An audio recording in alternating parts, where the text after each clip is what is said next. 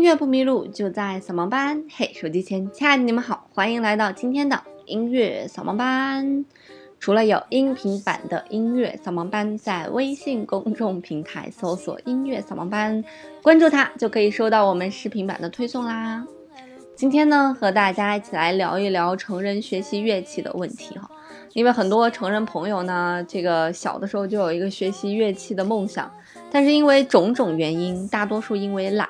然后呢就没有学成，所以长大时候呢，想要完成小时候的梦想，啊，或者小的时候可能没有那么优渥的条件，所以长大想要丰富一下自己的业余生活哈。那我们今天就来聊一聊成人朋友学习乐器如何去选择乐器，需不需要选择老师，以及如何开始练习这门乐器。那在开始节目之前呢，我需要强调的是，学习乐器并不是一件一蹴而就的事情，也没有这种非常短暂的，就是说急功近利，我马上就能把它学好，这种是不可能的。你可能会在非常短的时间内，就比方说我这一个月啥都不干，我就练一首曲子，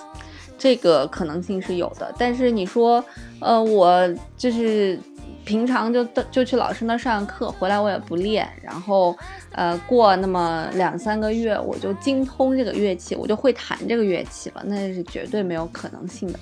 那两天我还在我的朋友圈看见了一张动图，说你以为去老师那里学琴就像往功德箱里投钱在许愿啊？你得练，所以练习永远是学习乐器最最最最重要的一件事情。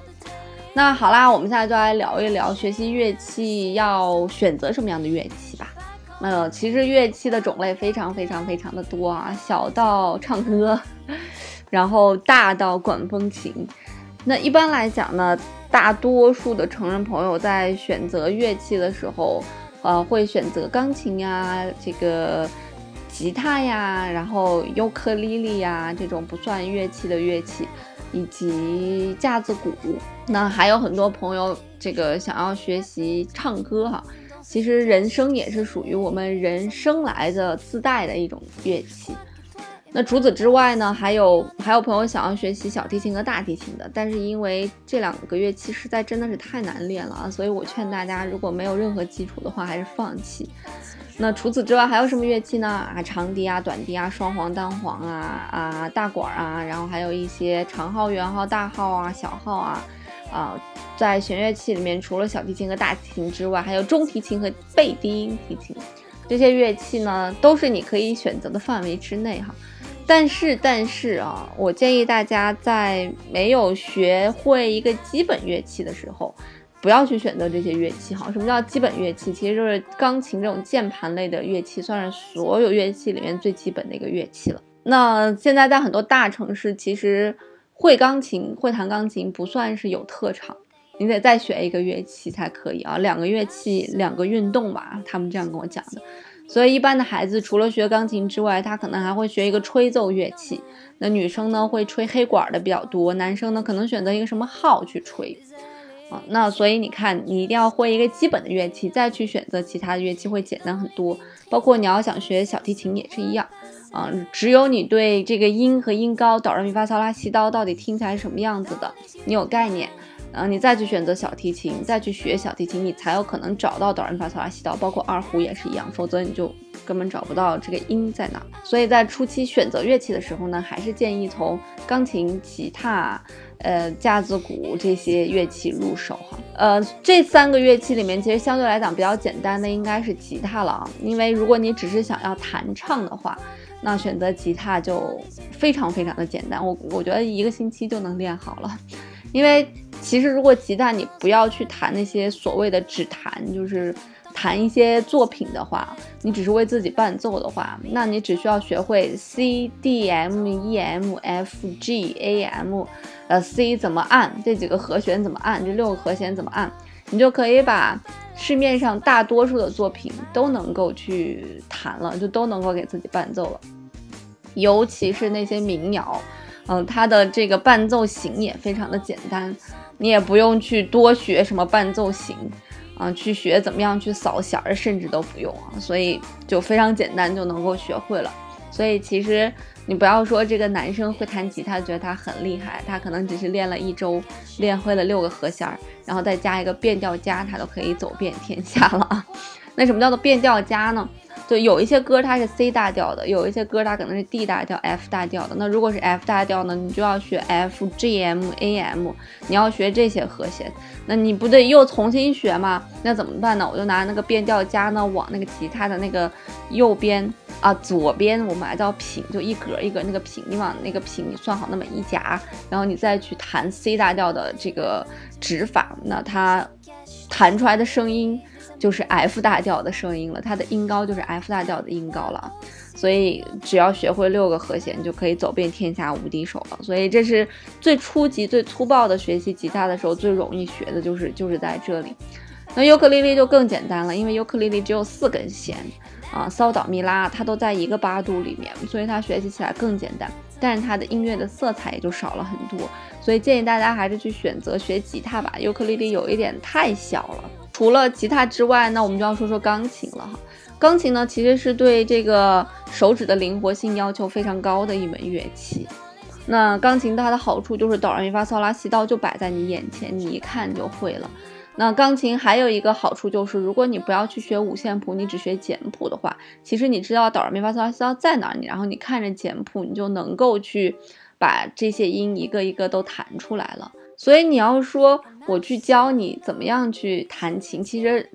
这个一分钟就说完了。就是我告诉你哆来咪发嗦拉西哆是哪些键，然后对应的五线谱也好，简谱也好，它是怎么样去表示的，这就教完了。那你也是所有的作品都可以去练了，因为所有的作品，不管它放到 D 调、E 调、F 大调，放到什么调上面，它都可以用 C 大调来表示；所有的小调都可以用 A 小调来表示。那这两个调是。嗯，基本上是没有升降号的啊，所以对于你来讲，黑键也都是用不到的。所以，总而言之，言而总之，就是比较好去弹。当然，这是最最初级的了。你要说啊，往高级去进阶呢，你会发现，你看像朗朗那种练琴的强度以及练琴的这种时间，才成就了他。包括。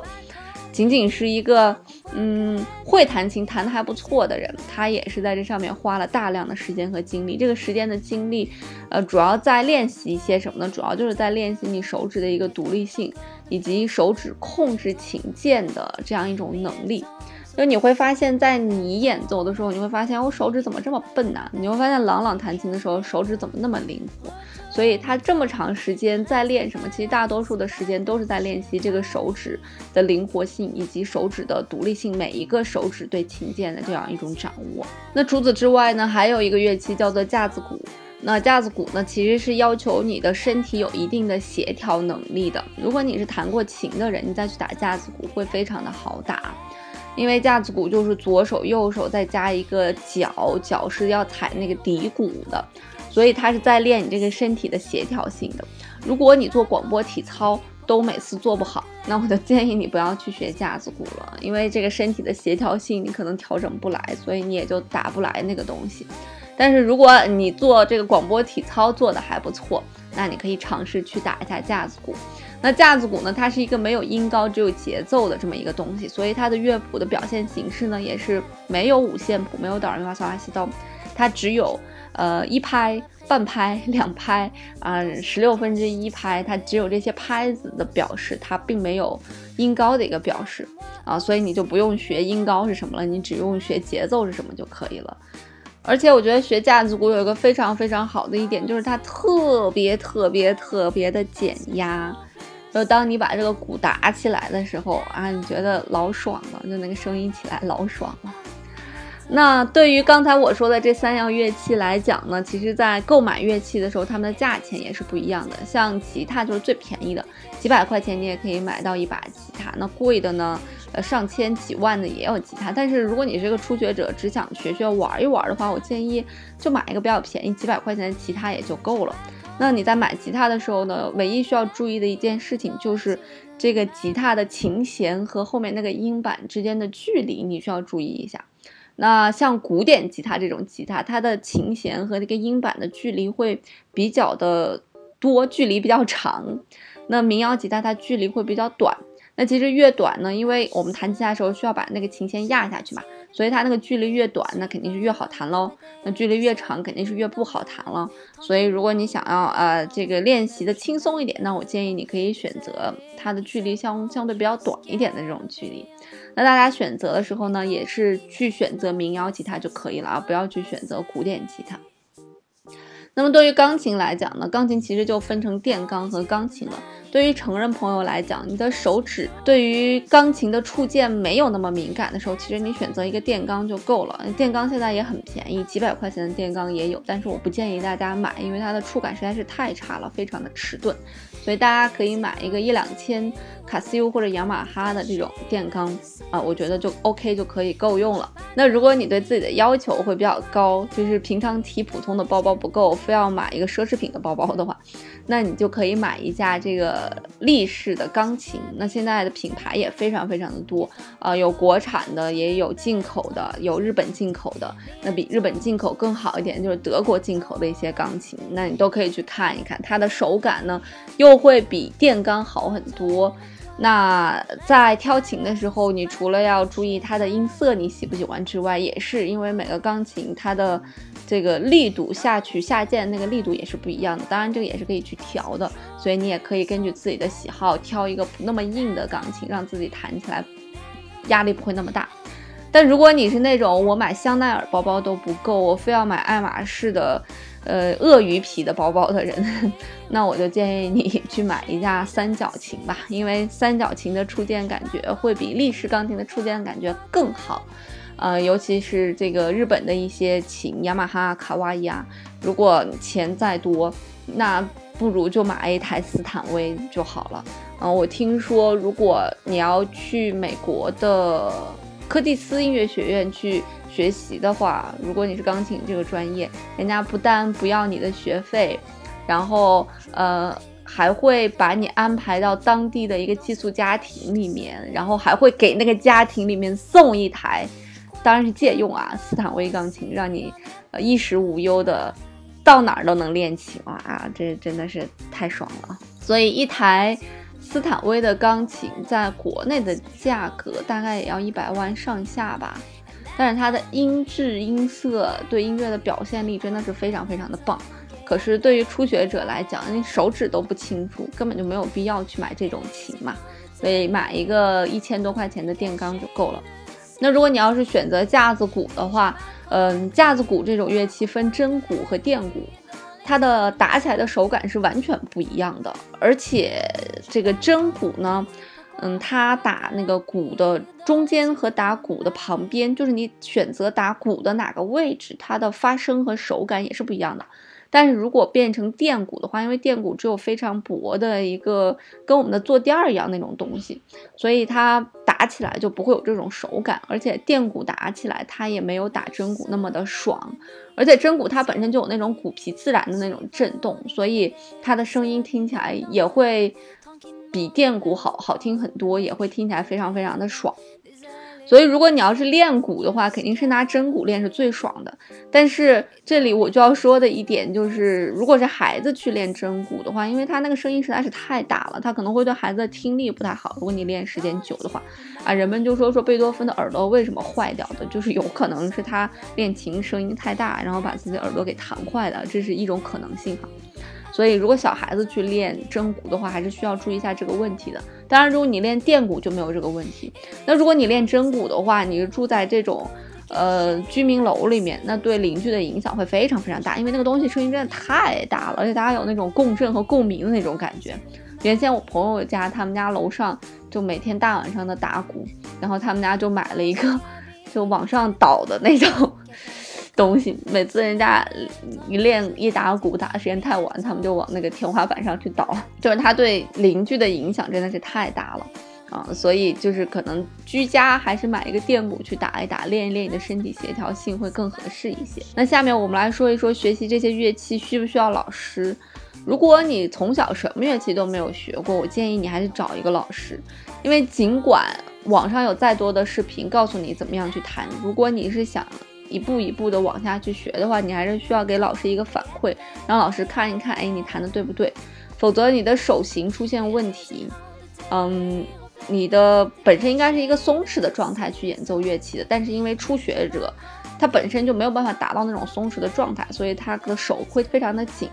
那如果你长期这样去练琴的话呢，会对你今后再去进步的话，会有非常大的影响。所以这都是初期老师需要纠正你的。如果纠正到你一个正道上，你自己已经有了这样一个心得了，那你就可以去在网上找视频去练习了，就不用跟老师去练习。我觉得也是 OK 的。所以还是要看你个人。如果你真的什么乐器都没有学过，建议你还是先找老师，然后来调整一下，调整到你整个一个松弛的状态哈。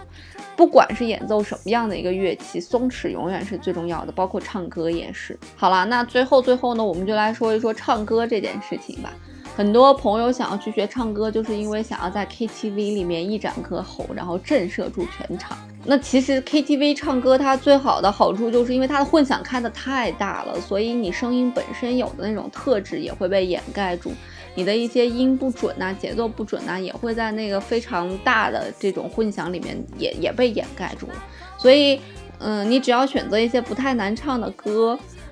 这个旋律起伏变化不要太大的歌，然后你把它练好，你 你就可以在 KTV 里面唱歌了啊！这不是一个大的事情。但如果你要是想学唱歌的话，哈。那你还是要去学怎么样去发声，以及在唱歌当中非常关键就是如何找对音准。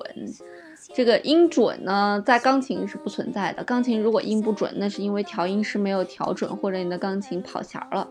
那么在其他的乐器上呢，比方说吉他，弹吉他之前大家也需要调弦，也就是调音准。那架子鼓是不存在音准的问题的哈。那剩下像提琴呢？它也是需要你对音准有概念的，因为小提琴四根弦儿，它就它就是四根弦儿，它没告诉你刀在哪儿 r i 在哪儿，所以你需要去找这个音。那唱歌也是一样，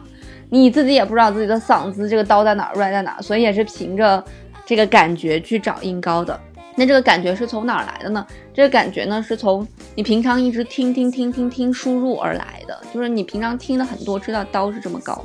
刀是这么高，所以你大概在演唱的时候，你就知道哦，刀在哪，re 在哪儿。而且音高它永远都是一个相对的一个概念，就是哆来咪发，你也可以唱哆来咪发。就是对于我们唱歌来讲，音高它是一个相对的概念。可能我刚才唱的是法法骚拉西，但是我也可以把它唱成哆来咪发，所以它们都是一个相对的一个概念。就包括我们在录完专辑去修音准的时候。嗯，修音准其实有一个非常简单的方法，就是它有一个自动调音准，你一摁那个键，那所有的音它都调到了它最准的那个状态。那这个时候其实反倒是不好听的一个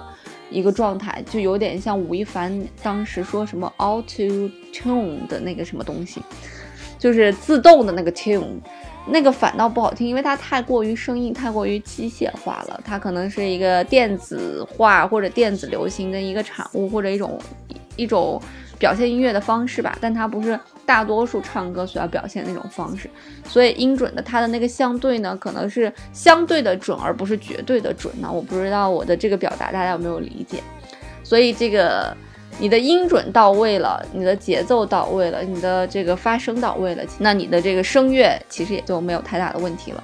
我我是觉得非常奇怪，有些人可能是天生的，他的音准、音高和节奏都没有问题，而且他的节奏感非常的好，他唱歌非常的，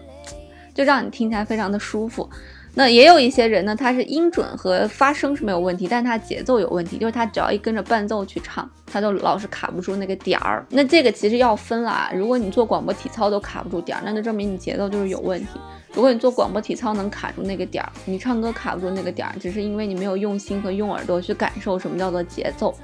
那还有一类人呢，就非常可怜了，就是你既节奏也卡不准，音高也卡不准，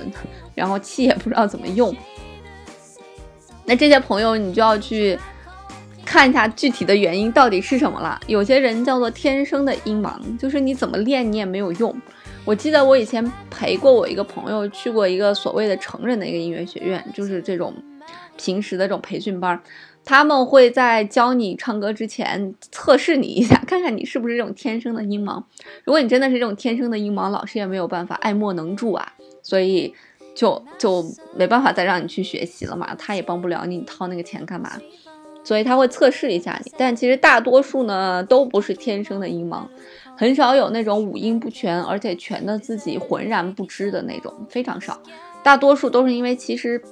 在听的过程当中，对这个东西没有概念，可是，在老师慢慢引导的时候，他慢慢的多去听，多对这些音的高低产生概念之后呢，啊，它会有一个改善的。当然，我没有这方面的体验啊，因为我从小就学琴，所以我在很小的时候就建立了对英语音高的这种概念。所以我没有体验到不知道音高是什么，然后慢慢的到知道音高是什么这个过程。如果我的听众朋友们有体验过这种过程的，也不妨分享给我。好啦，那这就是今天跟大家絮絮叨叨来说的跟成人有关系的这样一些学习以及课程。最后呢，做一个小小的广告啦，在微信公众平台音乐扫盲班上面呢，有一些关于成人学习钢琴的课程，就是一首曲子一首曲子的。如果大家感兴趣的话，那可以去上面瞅一瞅，看一看。好了，音乐不迷路就在扫盲班，我们周末再见喽。